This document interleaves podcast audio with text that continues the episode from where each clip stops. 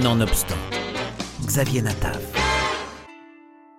Raconter l'histoire de sa famille depuis 3000 ans, c'est le pari osé de Anne Benoliel de Fréville, l'auteur d'un roman graphique, Sépharadim, aux éditions Futuropolis.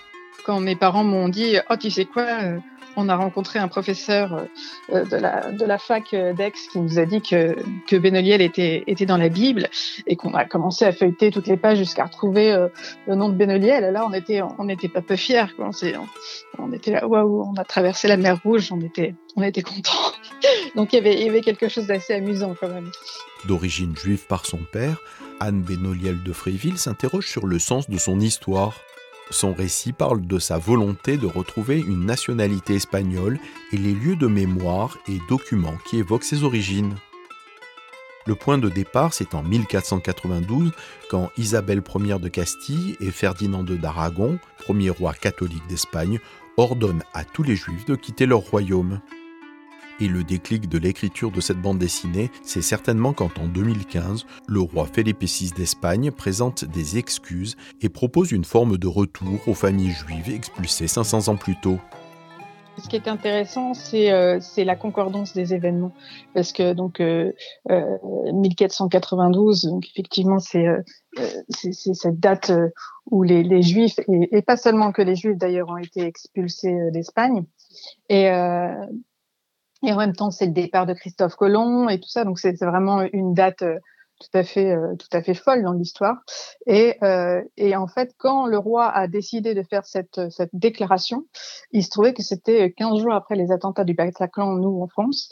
Et donc, forcément, moi, sur le moment, quand il a fait ces déclarations, euh, je ne l'ai pas du tout écouté. C'était pas mon actualité du moment. C'était pas quelque chose auquel je, euh, je m'intéressais parce que j'habitais en région parisienne à cette époque-là et du coup, nous étions tous euh, sous le choc des attentats.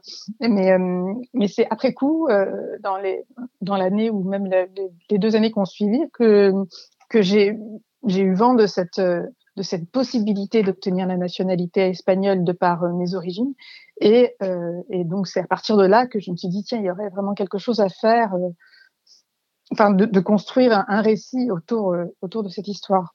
L'occasion pour l'auteur de retracer 3000 ans d'histoire de sa famille. J'ai presque envie de dire que c'est presque plus euh, lourd à porter d'avoir euh, cette partie d'identité juive par rapport à l'autre identité catholique bien française qui, qui, au fin de compte, est, n'a pas n'a pas tout ce passé quoi. Si si je fais une recherche euh, étymologique euh, euh, du côté de ma mère, eh ben je, je, je suis en Normandie de jusque pendant les 500 dernières années et les gens n'ont pas du tout bougé.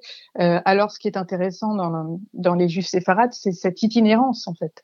Et et au-delà de, de, de, 500 ans, de 1000, 2000 ans. Mais dans ma famille, ce qui était euh, très très présent et dont je parle peu parce que c'était probablement un peu trop présent, c'était la guerre d'Algérie. En fait, il y a tout le XXe siècle euh, qui euh, englobe euh, à la fois la Shoah, la guerre d'Algérie, la guerre des, six jours. tous ces événements-là étaient tellement forts et tellement encore présents dans l'esprit dans l'esprit juif que je, je, ne pouvais pas en, je pouvais pas en parler dans le livre. Ça aurait eu trop d'impact sur ma famille et sur mon quotidien. Ça aurait été trop lourd à porter en fait, je pense. Anne Benoliel de Fréville questionne l'identité juive, restée pour elle en grande partie silencieuse pendant longtemps.